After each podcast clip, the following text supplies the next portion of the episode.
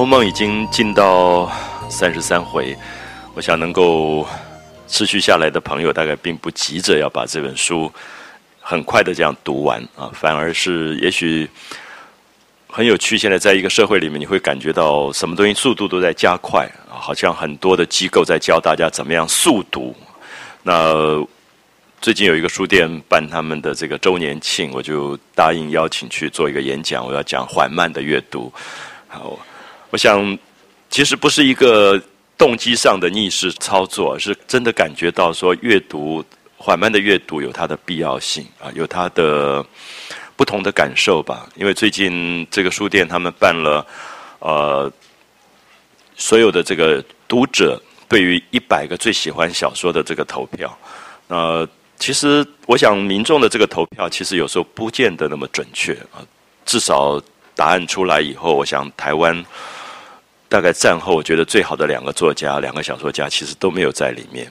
可是有趣的一点是，我看到他一个统计的报告是，呃，五十岁到四十岁他们会选五本小说啊，第一名、第二名、第三排列出来。那第一名是《红楼梦》这样。那然后三十岁到四十岁会选五本小说，那五本小说第一名、第二名、第三名的那二三四名跟前面都不一样，跟上一个。一个世代不一样，可第一名也是《红楼梦》，那我就很好奇，我在看到二十岁到三十岁也是五本小说，第一名还是《红楼梦》，我就吓了一大跳。我想《红楼梦》可能是一个缓慢阅读里面最有趣的一个例子，因为它在不同的年龄层、不同的族群里面，它大概有它阅读的某一种魅力。那么，这是我刚刚提到说，也许给自己选几本书吧，可以在一生当中阅读的，因为我们现在。生活里面充满了消费品，那消费品是说用完就丢的东西。那其实我们的文学、我们的文字、我们的艺术也有一点变成消费品。你常常会觉得很多耸动的东西变成了文字，变成了图像，变成了媒体里的东西。可是其实没有多久你就忘掉了，好像也停留不下来。所以这个时候我会觉得，呃，越来越会觉得自己在。家里面某一个角落，自己最喜欢在那边，呃，看看窗外的风景，读一读的那个书，大概就那么几本啊，《唐诗三百首》，呃，宋词、庄子、老子、《红楼梦》。那这些书你会感觉到说，因为在缓慢的阅读里，它变成你一生里面跟自己人生对话的一个一个书籍，所以它不会是消费性的，它不是那个读完就丢掉的那个那个东西。好，所以这是我刚才提到。缓慢的阅读的一个一个意义吧。啊，我相信如果在座的朋友已经持续将近一年的时间在读《红楼梦》，那至少感觉到有一本书对我们来说有这么多深刻的一个感觉啊，可以把它不只是当成一个看过就忘掉的东西，而且好像看过以后还想再看的东西。我想现在这样的小说真的越来越少，越来越少，因为包括作家吧，有时候都把持不住。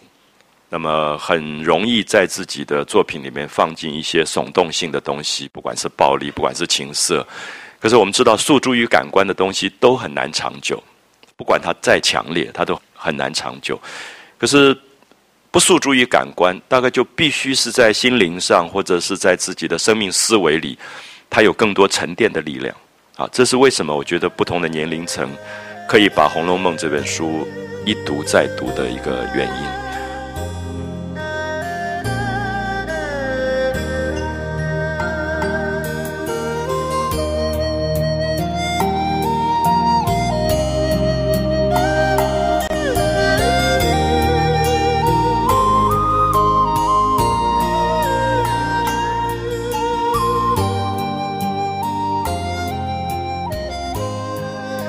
今天会提到三十三回，那三十三回发生了一个重大的事件，就是宝玉挨打了。那我们可以看到，这个十四岁左右的这个男孩子，他有他的顽皮，他有他跟他父亲很多礼教约束的一些冲突，有这种世家子弟规矩很严谨的一些出轨的一些行为，在三十三回爆发出来。那这个爆发，父亲终于。好好的打了他一顿，那这个打几乎已经到了我们现在阅读觉得有点不容易了解，因为是亲生父亲，几乎是要往死掉去打。啊，我想我们小时候，也许很多朋友都挨过父母的打骂啊，就难免有时候做错事情会有些打骂。大概都知道他其实点到为止。可是，在三十三回当中，我们很意外的是，贾政对宝玉的这个毒打，是真正是要把他打死的。好像如果不是母亲王夫人赶到，如果不是祖母贾母赶到，他大概真的被打死了。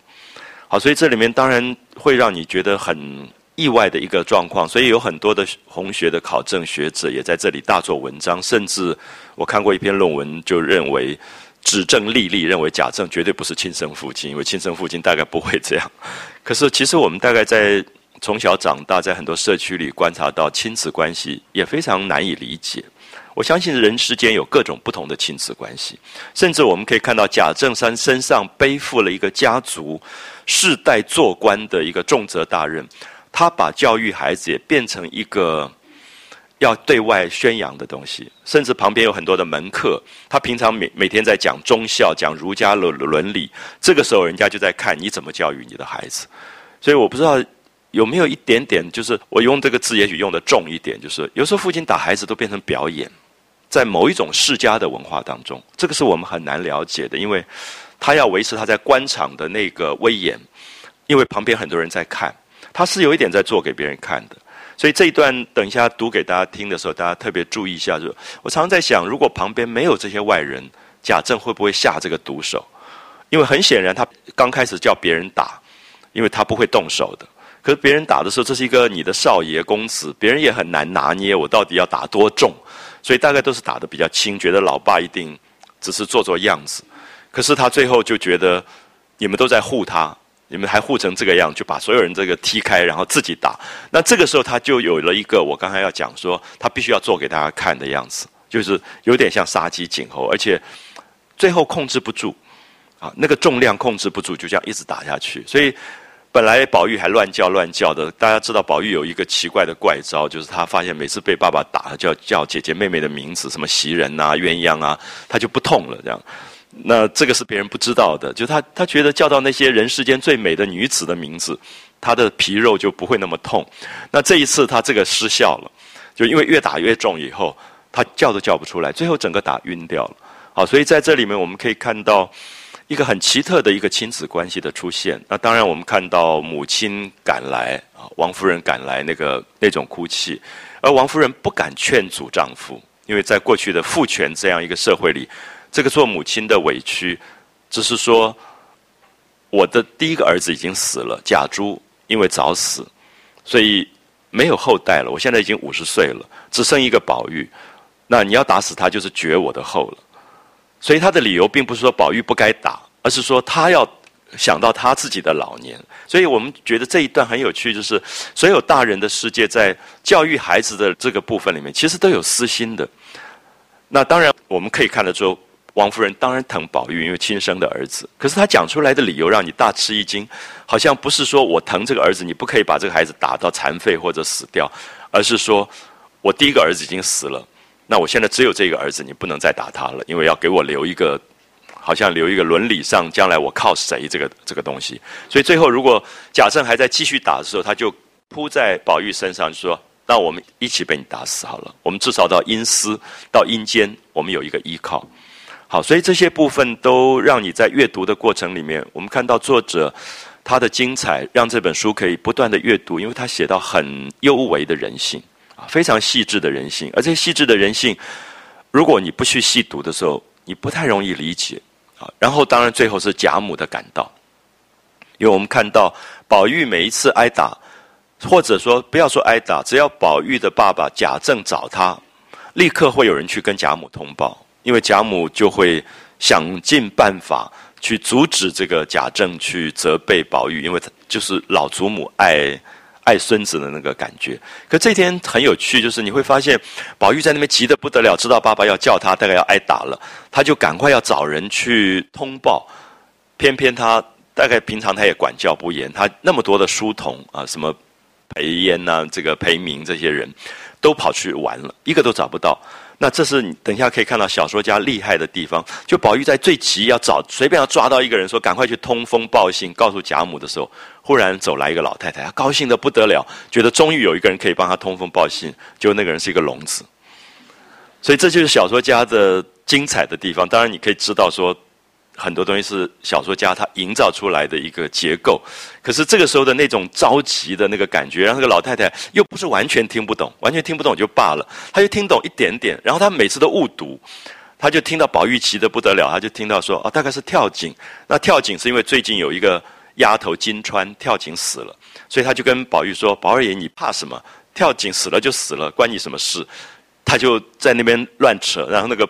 没有办法帮他通风报信，所以当然在这里大家可以看到，三十三回延续三十二回。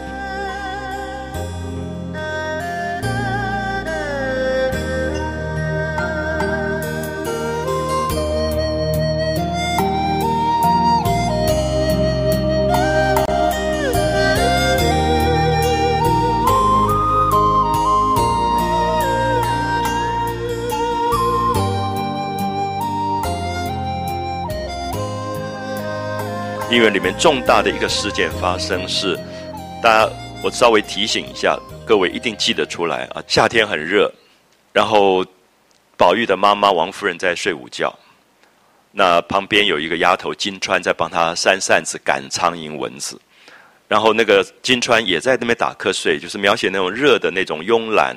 感觉，然后宝玉那种小男孩就看到妈妈睡着了，就轻轻悄悄的走到那个丫头旁边，就忽然的抓她的耳坠子啊，就耳坠上的一个耳环，就逗她这样。其实这个动作，我记得我们上次讲三十二回的时候有提到，我把它解读成一个男孩子的调皮。可是这个东西可以变成，就是这里面牵涉真的就是年龄的问题。如果你觉得他是一个二十几岁的男孩子做这个事情，可能就是调戏了。啊，里面有欲望、有有色欲的这种调戏的味道。可是，如果十四岁，你再往下想一下，宝玉有一部分是非常孩子气的，他就可以变成好玩的事啊。就是，所以我一直觉得《红楼梦》，我要提醒一个是年龄的问题，就是半大不小啊，半大不小。就是你常常注意你的孩子，你觉得如果他是一个孩子，你就觉得那个行为跟动作没有那么严重。可如果到某一个年龄，你觉得他是一个成人了，你可能对他要求就比较严格。所以我们就看到，其实王夫人没有睡着，啊，所以我觉得这场戏其实一直让我觉得很恐怖。忽然想起，哎，妈妈以前常在那边睡觉，我不知道在旁边就做一些事情，然后你不晓得到底她知不知道的。那王夫人其实没有睡着，所以这个宝玉就跟金钏在那边有的没有的，就你一句我一句。其实金钏本来是不理他的，他动他的耳环，那金钏就把眼睛睁开看了他一下，然后就摇摇手叫他走开，就不理他。那他还继续又要去。逗他，然后就说：“哎，改天我跟太太，就是我妈妈，把你讨来吧。”啊，就说到我那边来服侍我。这个也有点小男孩，就是他喜欢一个人的时候，他觉得：“哎，你跟我在一起好不好？”这样讨过来。那金川就跟他在那边扯来扯去啊。金川就说：“啊，这个钗子掉到井里去，有你的就是有你的。”好，这里面几乎像一个衬语，讲了他自己，因为他叫金川，就女人头上的钗。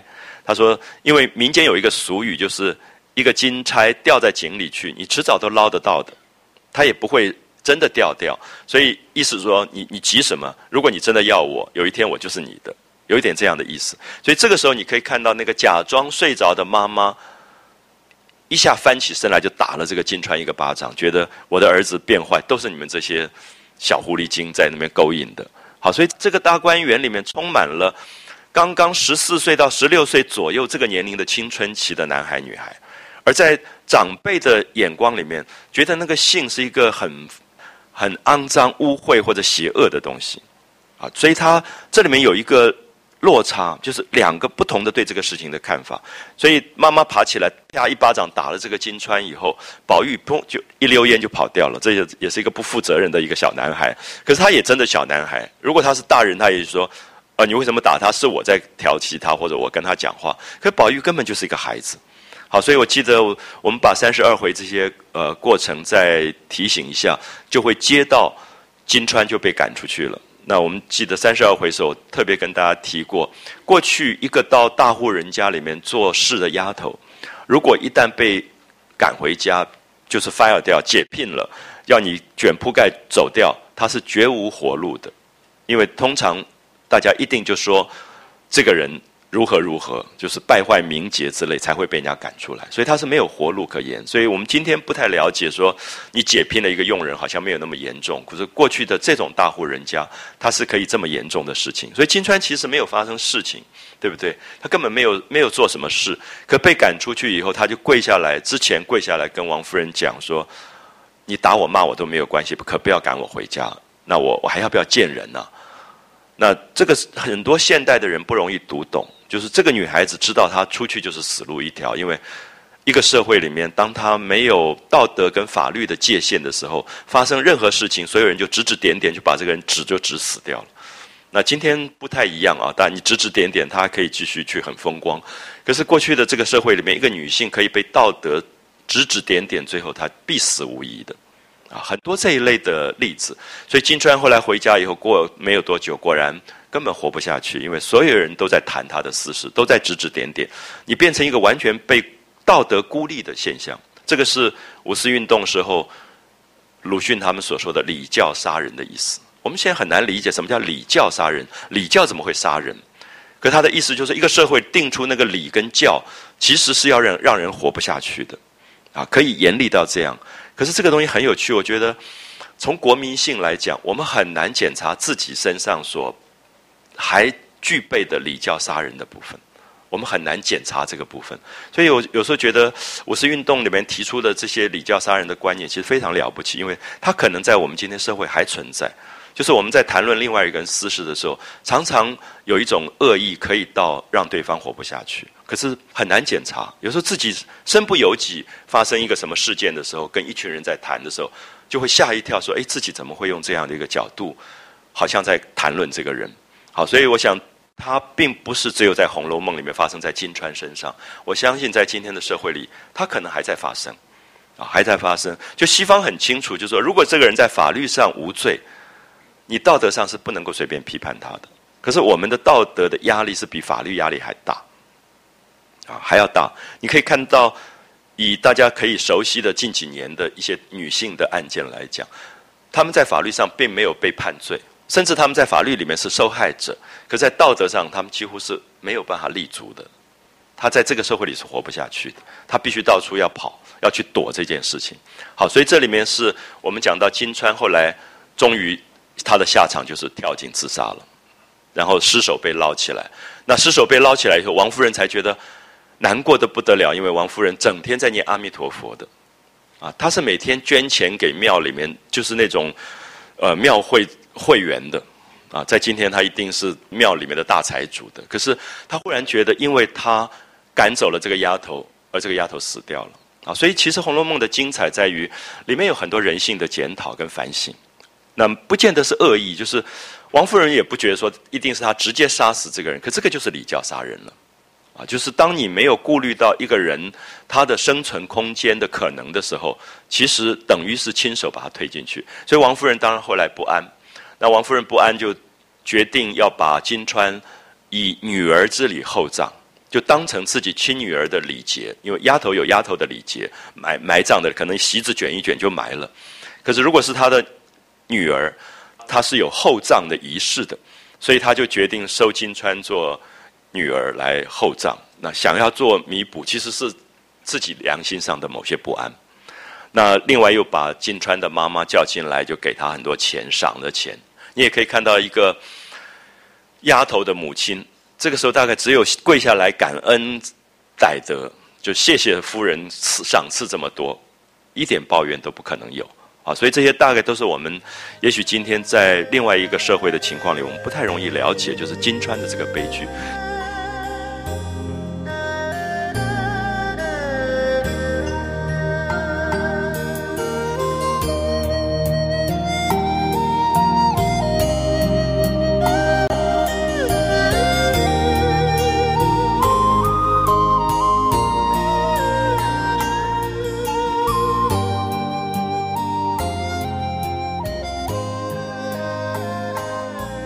金川死亡，当然对于宝玉是非常大的一个打击，非常难过，因为也是他从小一起长大这些姐姐妹妹们，就是宝玉本身没有主仆之分，这是他男孩子的那个可爱。如果他长大，不可能没有，因为过去的阶级社会非常的严。他的房子里有晴雯，有袭人，用了这么多的丫头，那么这些人都是他的下属，他可以要打就打，要骂就骂。可是有没有发现，宝玉从来没有用他主人的威严？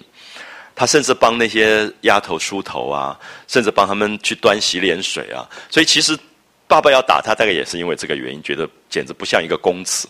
就是以过去的那个社会来讲，可他会觉得这些人都是一起长大的，因为这些女孩子卖到贾家来，大概也都是九岁十岁，所以他们是跟宝玉一起长大的，所以宝玉觉得这些人都是他的最亲的人，他跟丫头的亲，大概比爸爸还亲，啊，因为真的从小一起长大就是玩伴，所以我们可以看到宝玉心里面那个五内俱伤的那种痛苦，因为他觉得金钏因他而死，所以这个时候刚好就碰到了贾政，碰到他爸爸。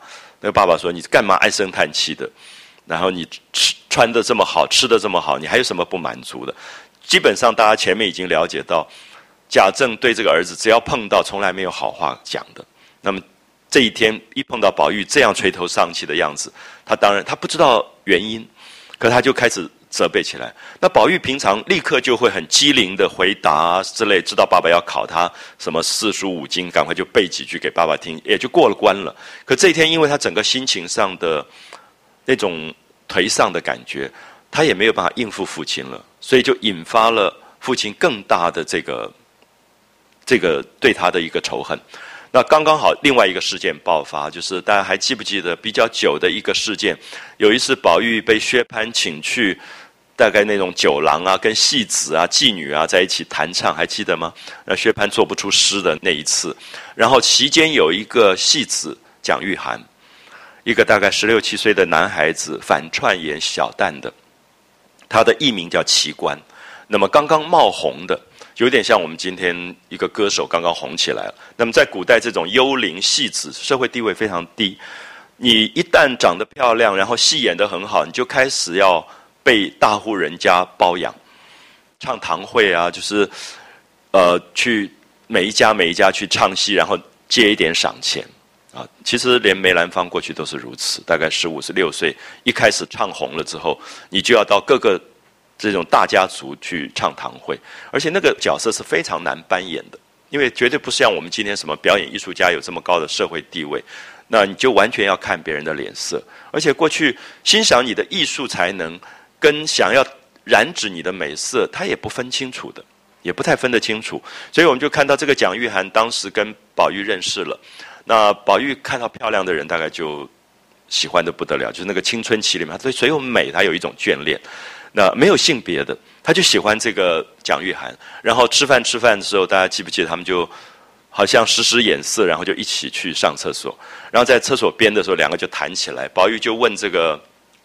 蒋玉菡说：“我听说你们戏班子里面最近有一个非常好的反串小旦的人叫奇观，呃，到底怎么样？”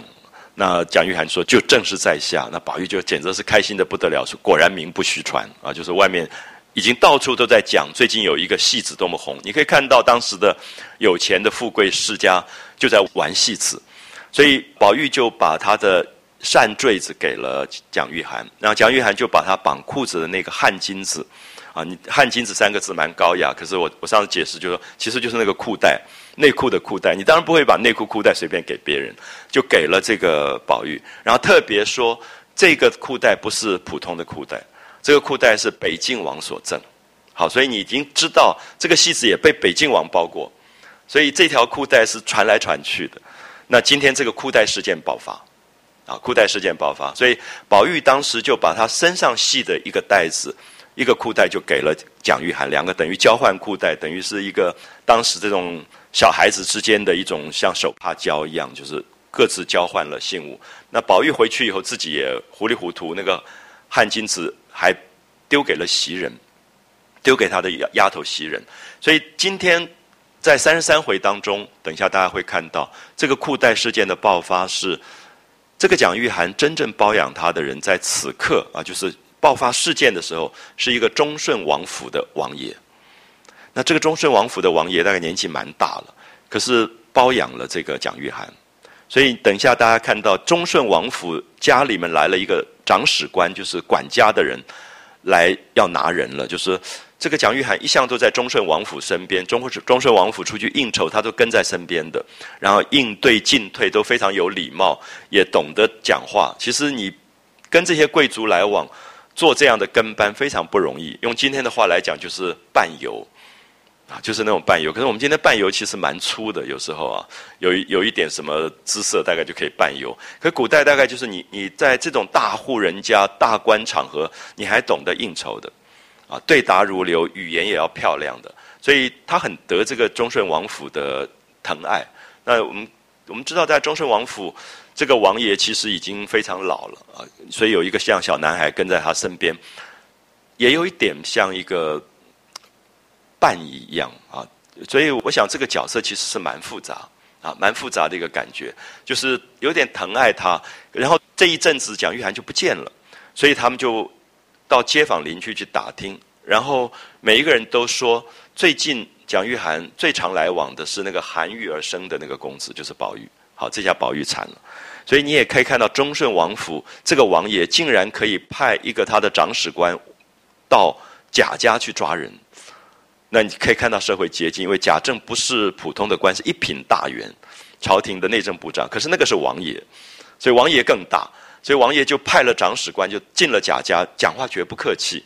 那贾政吓得要死，所以这里面完全对比出贾政做这个官，你毕竟是皇家外面的人，是被聘用的，你跟那个皇族还是不一样。所以一旦皇族来的时候，吓得不得了。所以等一下，贾政要痛打这个。宝玉，你看他讲出来理由很有趣。他刚开始也不是说好，你竟然在外面这个跟人家乱搞，跟爱上一个戏子，他不是这个理由。他说你是什么东西，竟然敢去招惹王爷的人？这样可以了解吗？所以你读到那些话的时候，其实非常有趣。你可以看到这种教育跟伦理当中的东西，就是说。你大概玩别的戏子也算，你竟然敢动到忠顺王爷的人，那当然因为那个长史官在旁边，他故意讲给他听，说要骂他的儿子，说你是什么东西，敢去招惹王爷的这个宠幸的人。好，所以这里面可以看到很多有趣的社会关系啊，所以我觉得小说的丰富跟精彩是历史里读不到的。你读清朝历史，读几大部你都读不到这些部分，可是这是真正的社会史。啊，社会史料的描述，所以我想把这个因缘大概呃交代过去，然后大家可以读一下内文，也可以看一下作者在写这一回当中的那个精彩。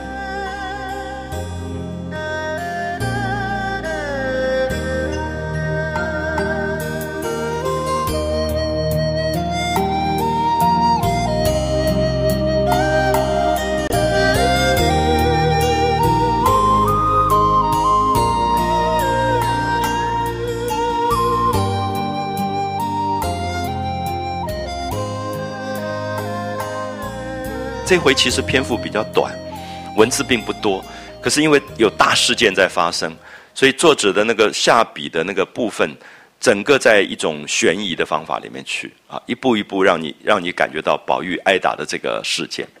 好，所以我们先看一下回目啊，他说手足眈眈，小动唇舌。这个手足眈眈，手足是讲什么？兄弟。啊，我们讲兄弟就是手足。那宝玉的兄弟是谁？就是贾环。同父异母的这个弟，这个弟弟老是要害他的，对不对？大家记不记得，他就会把趁宝玉睡着，就把油灯推过去，要烫他的脸的那个弟弟。因为不同的母亲，母亲之间有很多的斗争，所以这个所有的这个大人斗争转移到下一代去了。那宝玉其实是一个。很心地很很磊落，他当然也受宠，他没有那么多的委屈跟受害。可贾环是没事就被人家骂的，所以贾环就把所有的这个委屈跟痛苦都转移到宝玉身上，觉得我之所以不受人爱，都是因为有你在。好，所以我们也完全可以了解，孩子之间的这种对立的关系，其实是大人的派系转移，转移变成这样的一个现象。所以贾环碰到了一个事件，这个事件他当然要想办法去整一整他这个哥哥。所以，我们看到这个贾政已经气得不得了，忠顺王府来拿人要打宝玉了，就就看到贾环在那边乱跑，就说给我站住，打死这样。贾环就站在那边，然后就说我本来没有乱跑的，跟他爸爸说，我本来没有乱跑，可是因为刚才看到一个事情，我吓死了，所以我才赶快跑。他爸爸说什么事情，他就不敢讲，然后爸爸就说旁边的人都离开，所以他就趴在爸爸耳边讲说。刚才在井里面看到一个丫头的尸首捞起来，然后头胀得那么大，什么之类的。然后爸爸吓了一大跳，说：“我们家一向宽厚待下人，怎么会发生这种人命的案件？”然后他又趴在爸爸耳边说：“听说是哥哥强奸未遂，强奸金川未遂。好，这个叫做手足担担，虎视眈眈，就这个弟弟永远在找到一点机会要整这个哥哥的啊，手足担担，小动唇舌，随便讲几句话，这个哥哥就要完蛋了啊，哥哥就完蛋。所以当然，我相信这是曹雪芹。”大概发生过在他身上真正的事情，就因为这种大家族太复杂，啊，这种我们很难理解过去的大家族当中一房一房之间的斗争是非常惊人的。其实现在也有了，你说看看报纸，所有财产到亿以上的家族都上过法庭，兄弟啊、母子啊什么，所以有时候你觉得蛮庆幸的，因为没有那么有钱，所以就比较好一点。所以其实我想，这种大家族它中间的复杂的关系。因为它已经不完全是伦理，它里面有很多利益的东西在里面。就赵姨娘贾环的妈妈一直是一个被等于压在底下的一个妾，所以她当然有那个报复性，找到机会就要找马道婆来念施法来念咒的，所以他们心里面有很多的恨。好，所以这是我们以前讲到这些段落时候谈到说，家庭也好，一个一个团体也好，一个社会，其实大概永远要注意到那个受委屈者。其实我们不容易看到受委屈者。我们觉得贾环很坏，可贾环背后的委屈，我们如果找到，你对他也有一个悲悯，因为为什么他要这么坏？为什么他会变成这么报复？啊，就是如果不只是从人性的单薄方面来看，那我觉得这个作者了不起，因为作者等于如果贾宝玉就是曹雪芹，他等于是被贾环一再陷害的人，可他在写贾环的时候，他并没有说贾环很坏，他其实让我们看到贾环之所以变成这样的原因。因为王熙凤可以走过他们家门口就骂他妈妈的，所以这个孩子的委屈积压的东西，迟早要在另外一个出口上报复。好，所以我想这个是我觉得小说了不起的地方，所以让你看到对人性的担待啊。所以你在一个社会看到一个充满怒气跟怨恨的脸的时候，你会知道他背后有原因的，他不会是没有原因啊。就怎么样去找到那个原因，了解那个原因，人性的结才解得开，不然的话。大概只觉得啊，他是坏而已。那我觉得小说好小说永远不会告诉你说人是天生坏或天生好，它是有原因啊背后的原因。所以这个手足担担，这担担两个字很明显就是说虎视眈眈，他已经不是一天了，他永远在那边等机会。好，这下逮到了，终于被我逮到这个机会，我就赶快去告密，跟爸爸说哥哥强奸妈妈的这个丫头未遂，所以丫头自杀了。好，所以要置他于死地，这样。那不孝种种，就这样讲宝玉啊，这个不孝的儿子，种种的不孝，还不是一件不孝啊。外面流荡幽灵，里面奸淫母悲。等他父亲讲话的时候，你还觉得还是对仗。他父亲骂他的时候是对仗的啊。在外流荡幽灵啊，就是跟这些戏子玩在一起；在内奸淫母悲啊，就是那个做官的那个文字文雅，因为等于在判案嘛，判案一样，所以那个文字都要蛮唬人的，呃，都都能够对仗，所以。大成吃打，啊，就是父亲好好就就痛揍他一顿。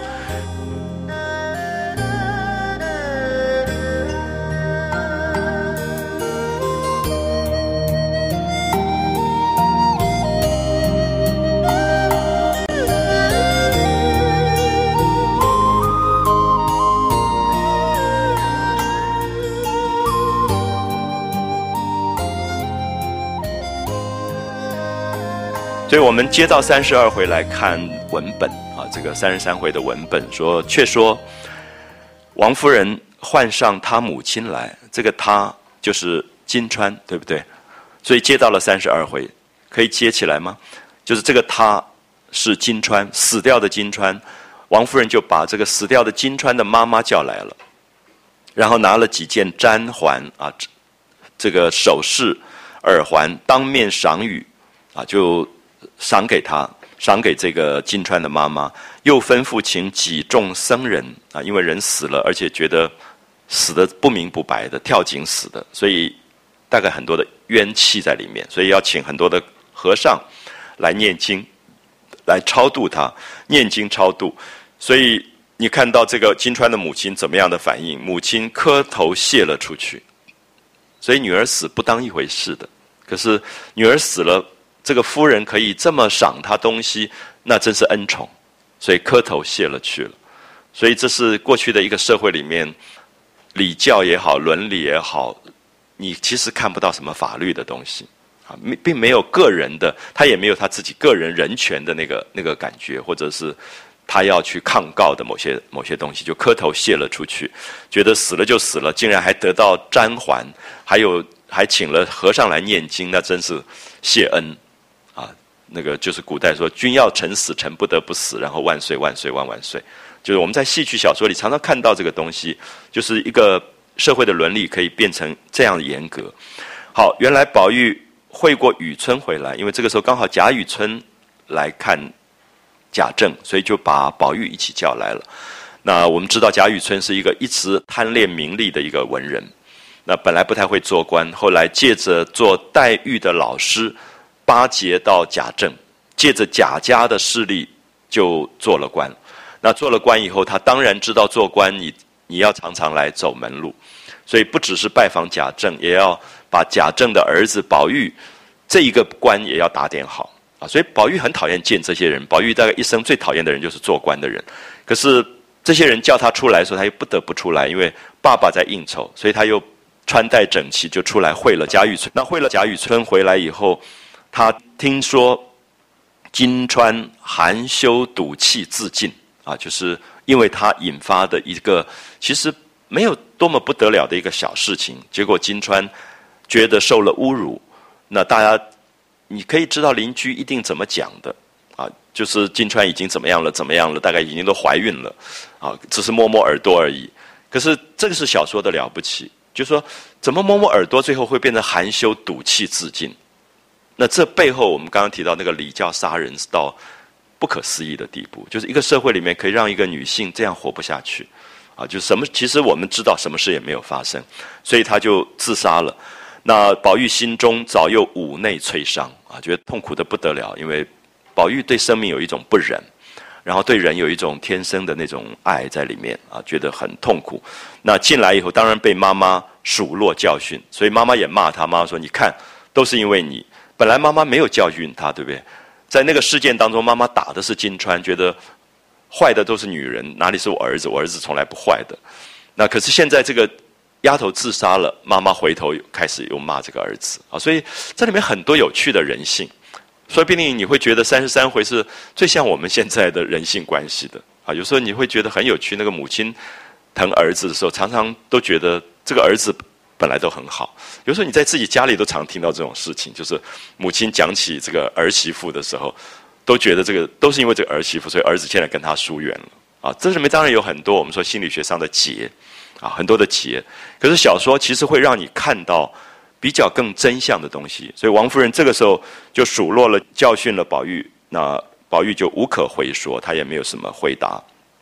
那宝钗进来，方得便出来。那宝钗来了。宝钗来的话，这个话不方便讲，因为家丑不可外扬，所以就不想讲。可是宝钗聪明的不得了，这宝钗早都大概都看清楚了，所以她就出来，宝玉就出来了。宝玉出来以后，茫然不知何往，啊，就是心情不好的时候，大家不知道有没有。这样的经验就是那天心情特别无助，然后走来走去不知道要到哪里去，在街上逛来逛去，背着手唉声叹气，一面感叹，一面慢慢的走，因为心里面在想念金川，又觉得金川怎么可以这样死掉，所以很多心事的时候，信步走到厅上，啊，这个厅上是贾政在那边会客的地方，宝玉平常是不会经过这种地方的，他一定绕远路的，可这天大概已经六神无主，走走走，忽然就走到厅上。刚转过平门，不想对面来了一个人。好，你看到作者写作的精彩，没有告诉你是谁，可是一步一步让你感觉到宝玉根本就是已经魂魄都不见了。所以那个人走到面前，他还不知道是谁。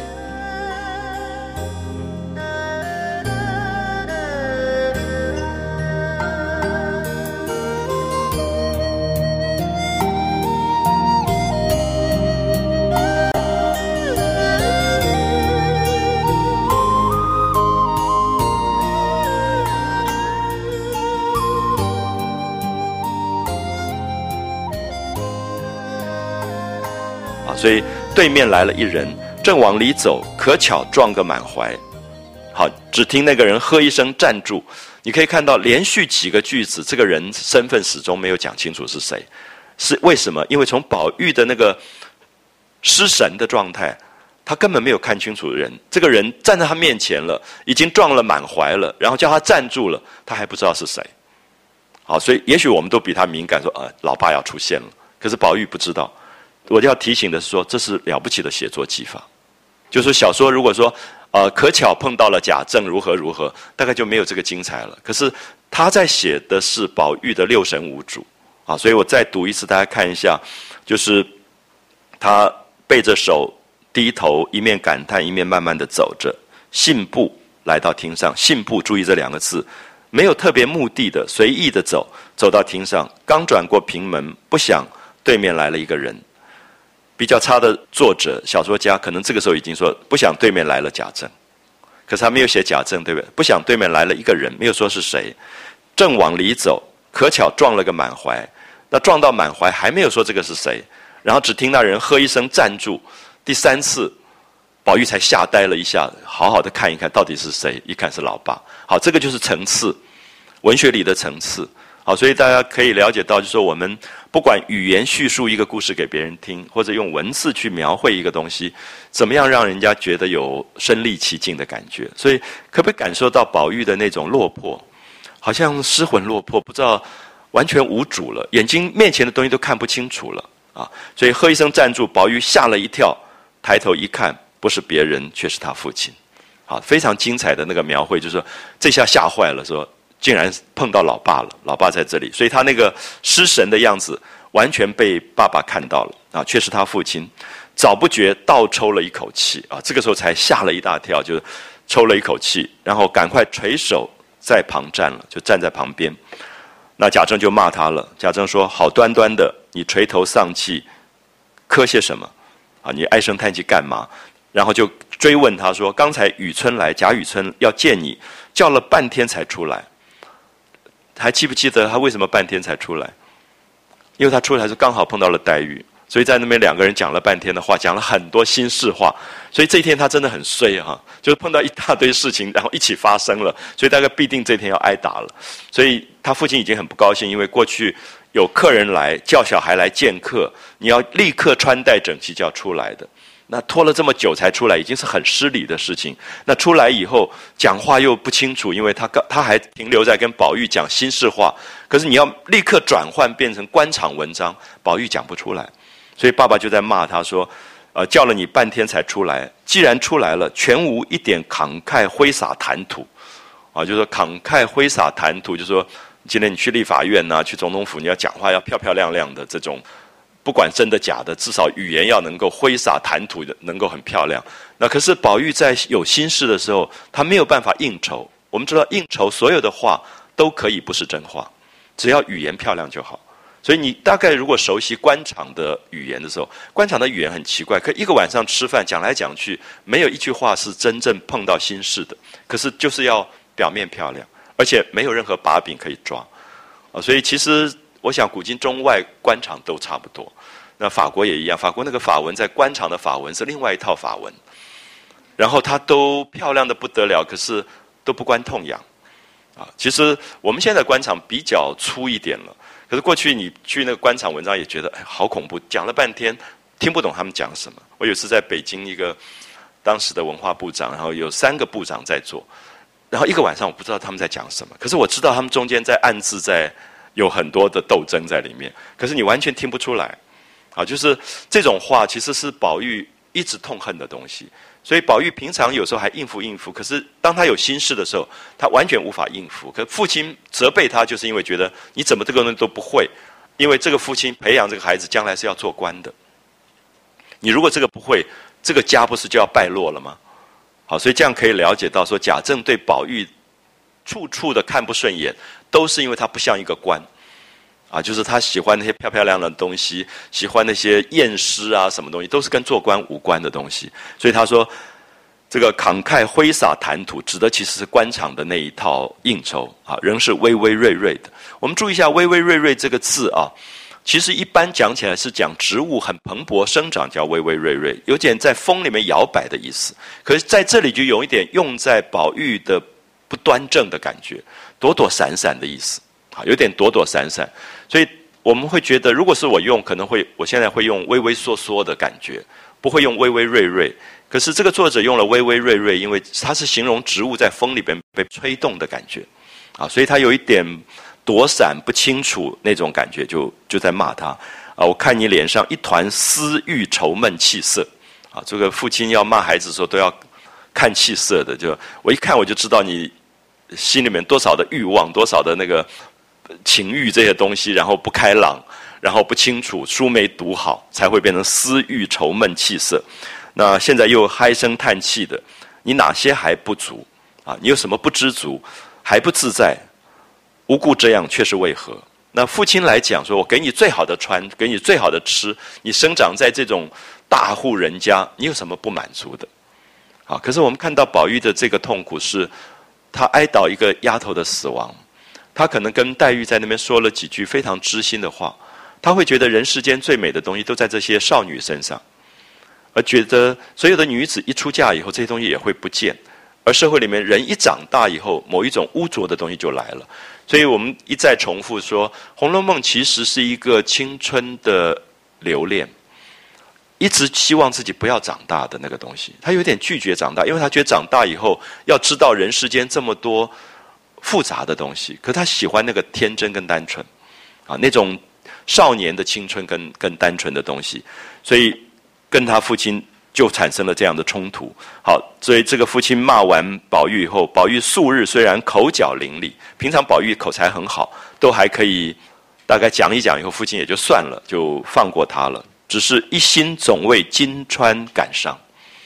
我不知道大家会不会读到这句子时候，感觉到另外一个角度，就是过去的男性中心的一个社会，男性的父权社会里面，尤其是一个阶级的伦理社会里面。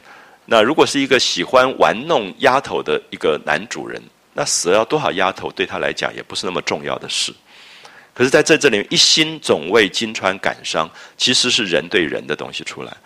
这个东西是我们今天不太容易了解啊。比如说，我们可能前一阵子有朋友知道台北演长生殿这个故事，那么这个作者洪生跟曹雪芹的祖父曹寅是一起在写戏曲的。啊，就是当时在康熙年间，他写了《长生殿》这个戏，他把唐明皇，其实唐明皇在历史上的唐明皇，到底杨贵妃死的时候他是什么反应，我们不知道，因为六军不发，发生政变，最后这个女人被拖出去死掉，然后六军就开始走了，所以他等于是个政治牺牲品，所以你也怀疑这个皇帝是不是其实蛮薄情的，就是就牺牲就牺牲了嘛，就是我刚刚讲说，在男性的父权社会里面，女性根本不算什么，她就是可以牺牲的一个一个角色。那么，甚至像过去的和藩政策也很清楚，就是讲明了，调查局训练你，你去就是做一个女间谍，然后必要时候你就要牺牲的。所以西施是间谍，貂蝉是间谍，王昭君是间谍。全部是女奸，四大美人里面三个是间谍，只有那个杨贵妃是比较傻傻的那种，算是单纯美女这样子。那可是这个皇帝在必要的时候，在政变的时候，他就是牺牲。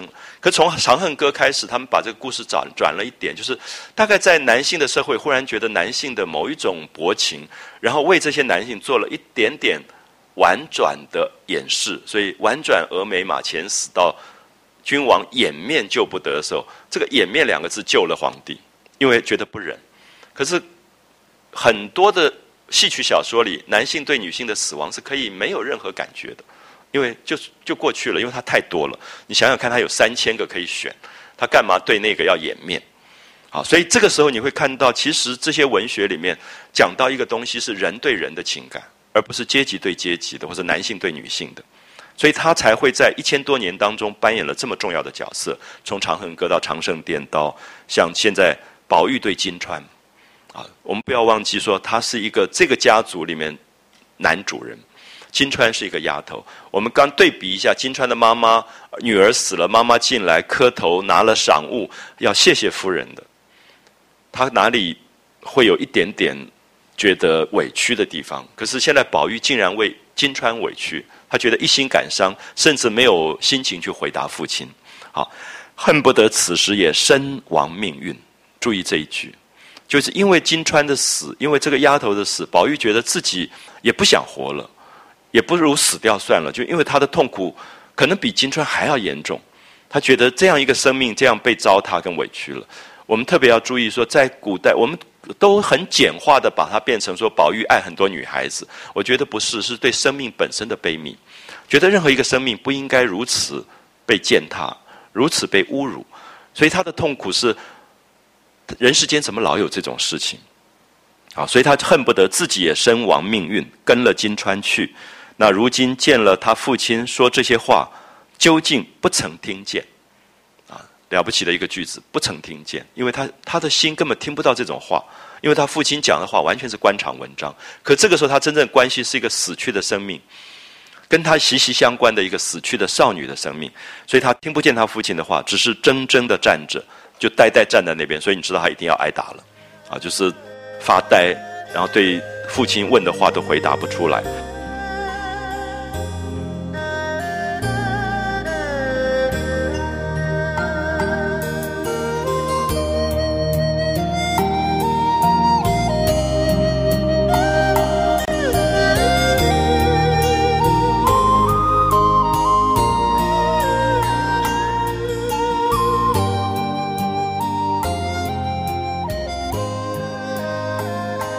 好贾政看他惶悚应对啊，这种害怕，然后发抖，然后不不正直的感觉，不思往日原本无气的，本来也没有什么，只是抓来随便骂一骂，本来并并不那么生气，这一来倒生了三分气。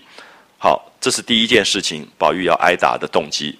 第二个，火上加油。正在这个时候，正要说话，忽有回事人来回说：“忠顺亲王府有人要来见老爷。”好，注意小说的铺排，啊，一步一步就是说这一天是宝玉倒霉的日子，可倒霉通常都不是一件事情，是一件接一件来才叫倒霉啊，那个衰的那种感觉。所以第一件，金钏死掉，碰到父亲，然后现在又来一件事情。好，忠顺王府有人要来见老爷，那贾政听了心下疑惑，他就在想，暗暗思忖，素日并不与忠顺府来往。他其实，他们贾家跟忠顺王府不怎么来往啊。我们注意一下，古代这种官场也有他的派系的啊，大概不不怎么同一个系统。所以我也一直觉得这个事情其实背后是有一些有趣的东西可以去挖掘的。就是导火线好像是因为宝玉招惹了忠顺王爷喜欢疼爱的一个戏子，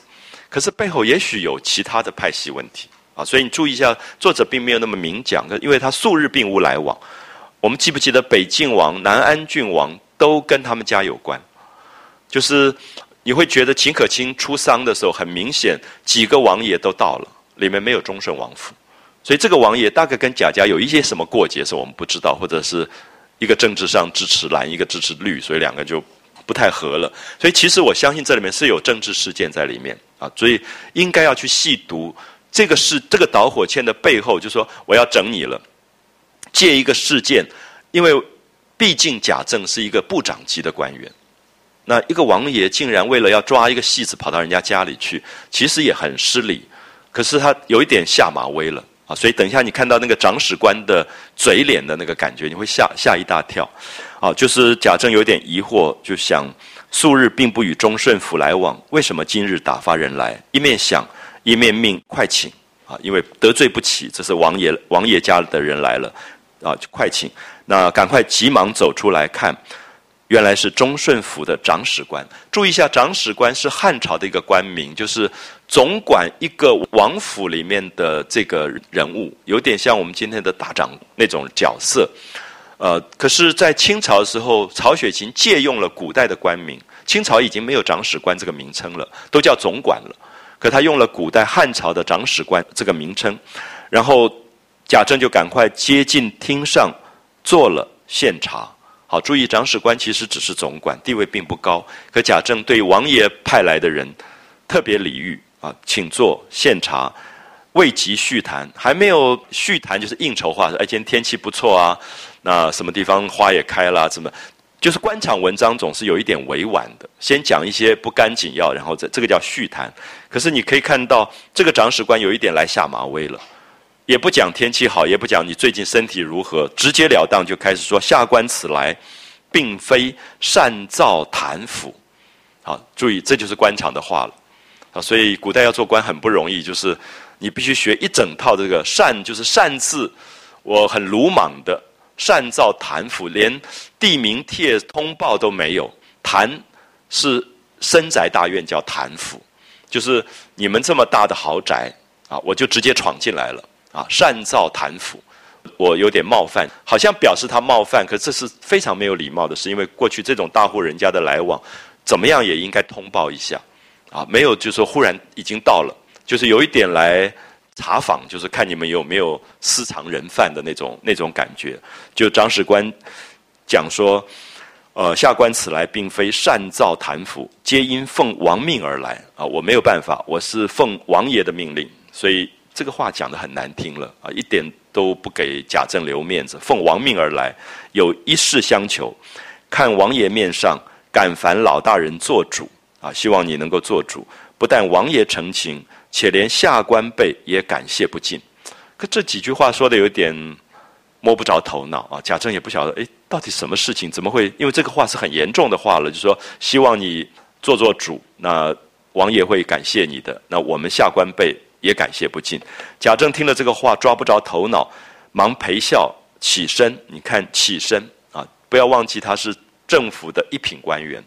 他这么礼貌，对一个长史官这么礼貌，是因为那个后面的王爷的威力啊，所以他赶快陪笑起身，闻道，因为知道这个话中有话了，一定有什么得罪的地方，所以王爷澄清，啊，就说这个大人既然奉王命而来，不知有何见谕啊？你赶快直说了吧。谕这个字，就说你就命令吩咐吧，啊，你就吩咐我，望大人宣明。其实读到这里有一点觉得有趣，就是。一个朝廷大官对一个王爷府里面当差的人，他必须这么低声下气，啊，必须这么低声下气，因为这个人当差背后的那个才是厉害。官场的阶级来讲，这个人应该要很礼貌的，因为贾政是朝廷大员，可是这里完全是另外一种政治的这个关系啊。他说：“这个望大人宣明，学生好遵谕承办啊。你看称学生。”贾政称学生，我们记不记得前面有讲过，一个主考官主考过的他的官吏，这一辈子都对他称为学生，是非常礼貌的。就贾雨村对贾政有时候也称学生，他说学生好，遵谕承办。好，那个长史官就冷笑啊，这里面都我刚讲到嘴脸啊，就是狐假虎威，后面背后这么有势力，所以到这种政府一品大官房子里也不看在眼里，就是。冷笑说：“也不必承办，只用大人一句话就完了。所以显然不是公事，因为公事才要承办，所以应该是私事。所以他说只用大人一句话就完了。好，下面讲的这个事情讲出来，你真的觉得很有趣啊！就是说，如果发生在今天，大概你也会笑翻掉。就是某某王爷忽然跑到一个内政部长家里说：‘我们喜欢一个歌手，这歌手最近怎么跟你们儿子在一起了？’好，就是这种私事，竟然跑到人家家里去兴师问罪。”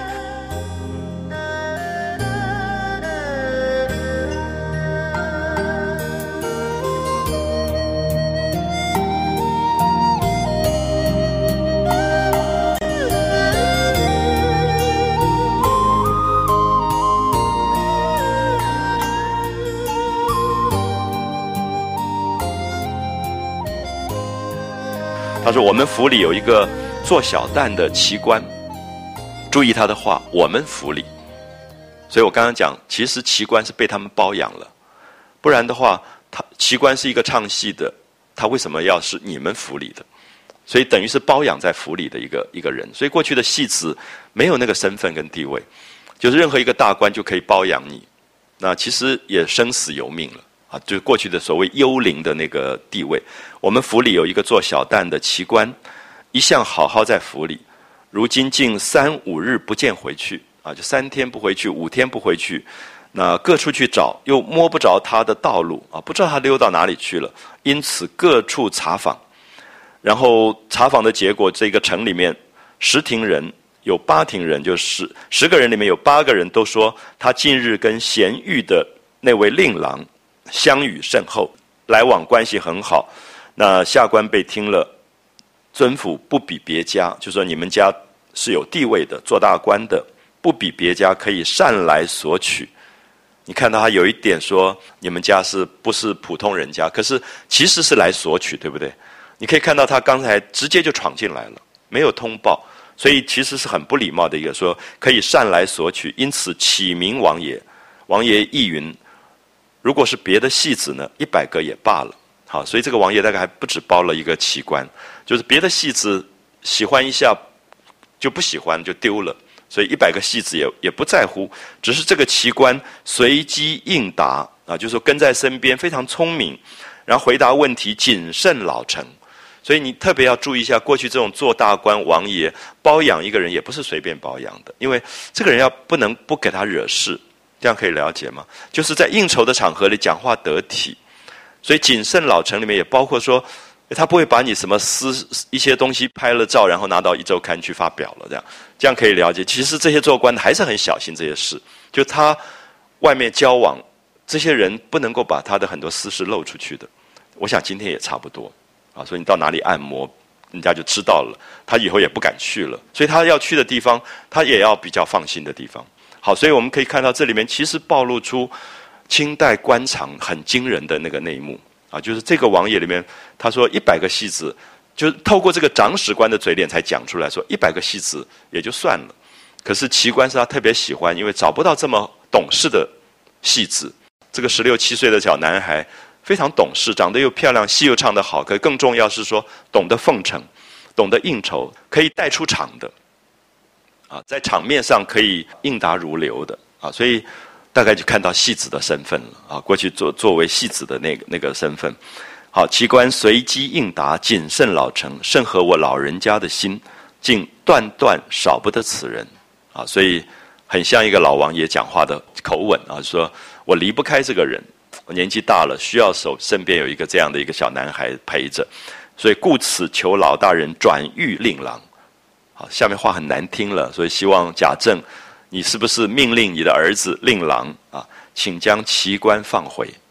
这个话是很重很重的话了啊！注意一下，这个贾政可以因此丢纱帽的啊，那个部长都不要做了，所以贾政才吓死了。好，所以这里面虽然是导火线，好像是两个小男孩在恋爱，可是背后讲出来是官场的恐怖的东西。所以有时候我们读《红楼梦》很有趣，说你有时候读到说，哎，这个贾宝玉真糟糕，在外面搞这种。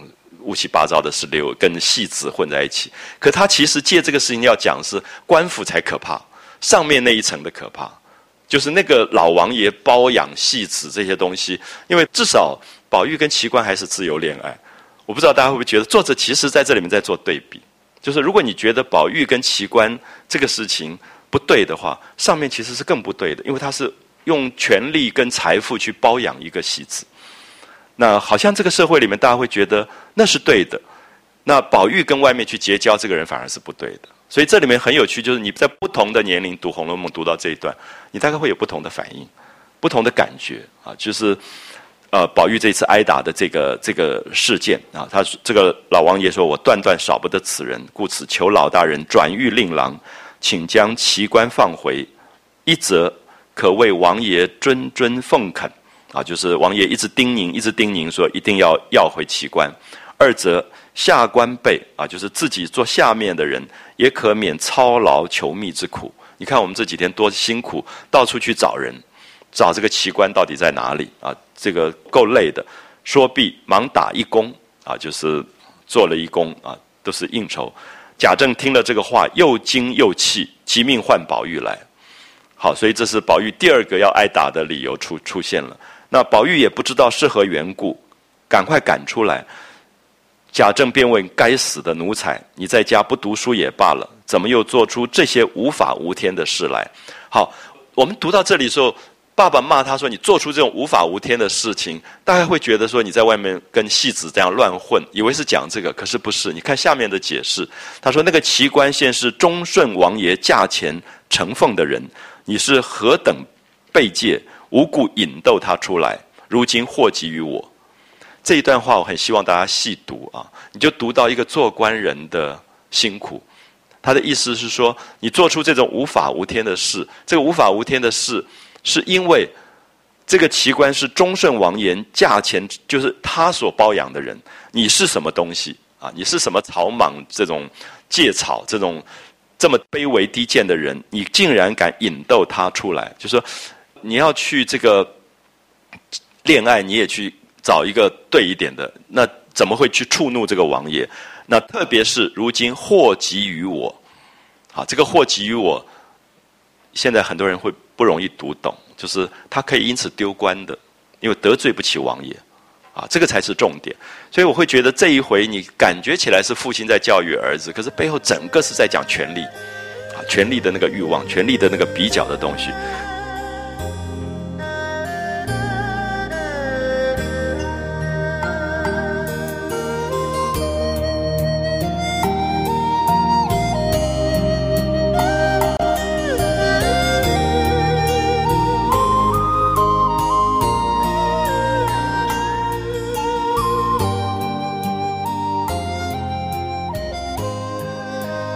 所以宝玉听了吓了一跳，赶快回说：“实在不知此事。”啊，宝玉就当然也隐瞒这个事情。事实上，宝玉是真的认识蒋玉菡，见过奇观，交换过裤带。我们前面也都知道这个这个事情。那究竟连奇观两个字不知为何物啊？这是他说谎了。他其实知道奇观。那其更又加引逗二字。那引逗当然没有。其实我想大家回想一下。奇观跟宝玉见面是两厢情愿，他们两个彼此对对方都有意思啊，所以才会一起使了眼色，就跑去厕所那边去换裤带去了。所以我们在这里可以看到，作者其实没有隐瞒他们之间的关系，可他让我们看到从另外一个大人的世界去看这个事情的时候，他会变质啊，他的那个那个情感会变质，所以宝玉说着就哭了。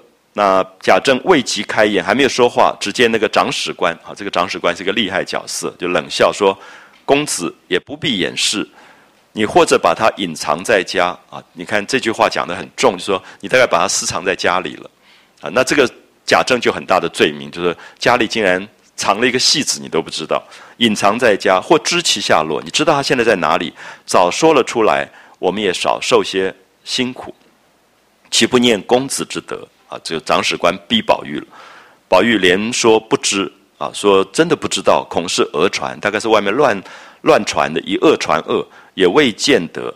啊，那长史官就冷笑说：“现有据证，何必还赖？啊，我有证据在手上，你何必要赖呢？如果当着老大人，当着你老爸说了出来，公子岂不吃亏？你既然说不知道，你不认识这个奇观，那个人的红汗金子怎么到了公子腰里？好，宝玉。”绑的裤带被看到了，就是过去的汗巾子是绑着内裤的，里面的底裤外面有一个袍子，可是那个汗巾子是有一个长的垂带，所以那个红色的汗巾子垂下来，就是当初奇观送给他这个汗巾子的时候，说是女儿国的出出产，所以夏天绑在身上不出汗的。所以他就真的绑了这个带子，然后露出那个红的汗巾子。所以那个长史官看到了，张士官一眼就看出来，知道这是奇观的东西。说：“好家伙，你证据都在身上，你还抵赖？”好，所以就把他抓出来。那宝玉听了这个话，不觉轰去魂魄啊，吓死了，因为想说真的被抓到了啊，目瞪口呆，心下自私，赶快就想这话他如何得知啊？他既然已经知道这样机密的事，就换裤带的事都这么机密的事都知道了。大概别的也瞒他不过，啊，已经抵赖不过了，不如打发他去了，免得再说出别的事来。所以就说，大人既然知他的底细，如何连他置买房舍这样大事，倒不晓得了。好，所以这里面宝玉就讲出真话来。所以宝玉其实跟蒋玉菡真的变成好朋友了。然后蒋玉菡这个戏子以后娶了袭人，我们大概也知道他。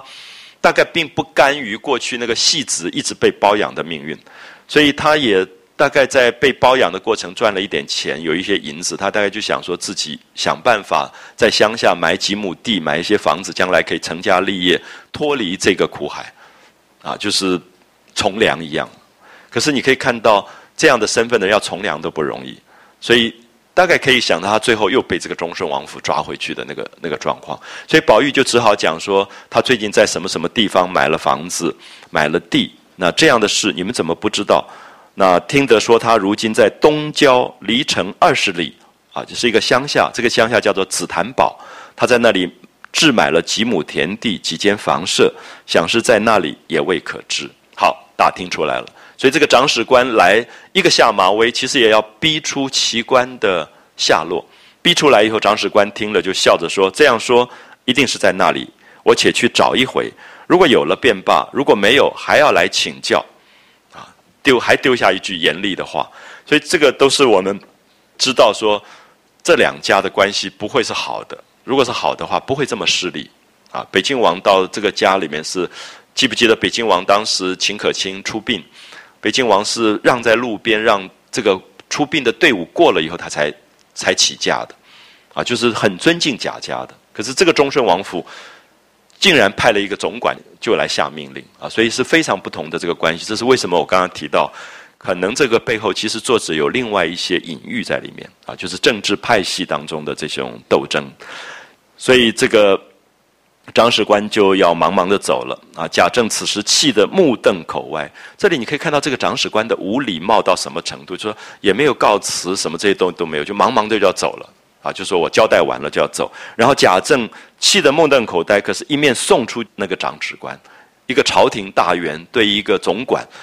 一个管家要这么客气啊，一直送送出去，那一面回头命宝玉不许动啊，那这个不许动三个字，当然意思说你等着我回来，呃，就是要挨打的意思了。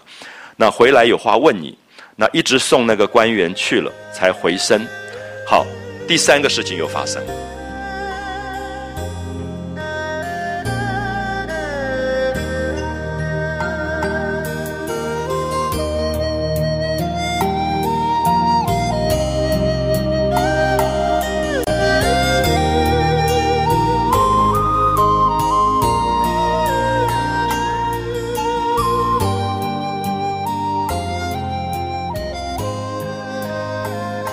所以我说，这个宝玉这一天大概真的应该去去算一个命啊，就是一连串的衰的事情都在发生。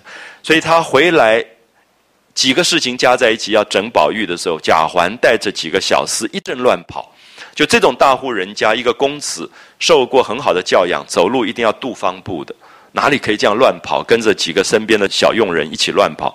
贾政就喝命小厮快打快打，啊，就说。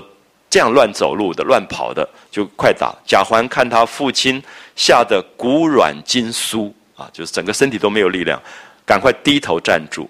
贾政就问说：“你跑什么？跟着你的那些人都不管你，不知道往哪里逛去，有你野马一般。”啊，所以这里面就是父亲平常的教养要出来说：“你是大户人家读书的人，走路哪里可以这样乱跑啊？都要规规矩矩的。”然后就命令说：“跟上学的人来。”就是他今天应该要去读书的，怎么会在这里乱跑？那哪些人在管他？那这些人怎么会都不管教贾环了？那贾环看他父亲盛怒，就赶快趁机说：“刚才没有跑，只因为从井边一过，井里淹死了一个丫头。我看见人头这样大，身子这样粗，泡的实在可怕。好，大家注意一下，《红楼梦》里面每一个人的语言都不太一样。”记不记得以前那个薛蟠要形容他的那个瓜多么大，什么多么大，他没有什么词汇的。那贾环也是，贾环跟薛蟠两个大概都是不学无术的人，因为宝玉的文字还是优雅的文字，因为喜欢读书的。那贾环跟薛蟠都比较粗，所以他说这个头泡的这么大，身子泡的这么粗，这种语言也都是那种很小孩子，然后没有读过什么书的那个语言啊，就是暴露出来那个贾环的一些一些涵养。他井里淹死了一个丫头，我看见人头这样大，身子这样粗，泡的实在可怕，所以才赶着跑了过来。好，这就是小动唇舌了。他已经在透露出，他就是要告密了，要让爸爸知道，宝玉逼死了妈妈的丫头啊。所以贾政听了以后惊疑问道：“好端端的，谁去跳井？那我家从无这样的事情，自祖宗以来都是宽柔以待下人。”啊，对佣人一向是非常宽厚的，怎么可以逼到佣人要自杀？他说：“大约我近年家务疏懒啊，因为做官太忙了，所以没有管家务，自然执事人，执事人就是管理的人，操苛夺之权，大概对下人太过苛刻，太过这个压迫他们了，所以才出了这样暴殄轻生的祸患。如果外人知道，祖宗颜面何在？就命令快叫贾琏、赖大这些人来。那小厮们答应了一声，正要去叫，好，贾环就要告密了。贾环赶快上前拉住贾政的袍襟，贴其下道：“好，你注意一下那个身段啊，完全是小人的身段，就是讲话就好好讲嘛，就拉到父亲的袍襟，然后贴席下道：父亲不用生气。”这个事情除了太太房里，就是王夫人的房里的人，别人一点都不知道，就是因为都被隐瞒了。我听见我母亲就是赵姨娘说，说到这里，就回头四顾一看，啊，你注意到完全是画面，就是小人嘴脸的画面出来了，就是讲话不好好讲了。四顾一看，贾政就知意就懂了，就眼看一看众小厮。小厮们明白，都往两边后面退去，就是让开，因为要讲悄悄话，要告密了啊！退去，贾环就悄悄说道：“我母亲告诉我说，宝玉哥哥前天在太太屋里拉着太太的丫头金钏强奸不遂，打了一顿，那个金钏就赌气投井死了。”好，大家可以看一下这个事件，在座的朋友作为读者都读过的。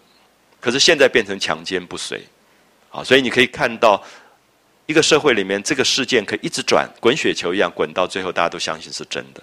那宝玉也百口莫辩，啊，百口莫辩。所以好的小说其实是让读者自己做评判者，而不是说谁好谁坏，让你自己去想说，诶，那个事件你看过啊？当时你在现场，并不是这样子。可是现在传到别人的口里，就是强奸不遂，因为对于贾环跟他母亲来讲。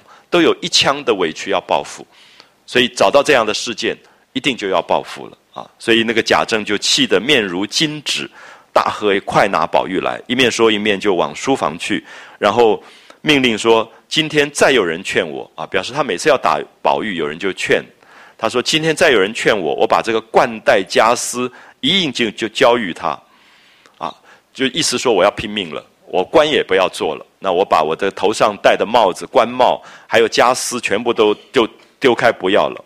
那我不免做个罪人，把这几根烦恼鬓毛剃去，寻个干净去处事了。就是意思说，我要把宝玉打死。那么打死以后，我就出家了，我也去做和尚了。好，这里面已经到了贾政气到最厉害，几乎对宝玉完全绝望的状况。那所以等一下我们休息一下以后，我们就看。宝玉怎么挨打？然后作者怎么去写这个打前打后的事件？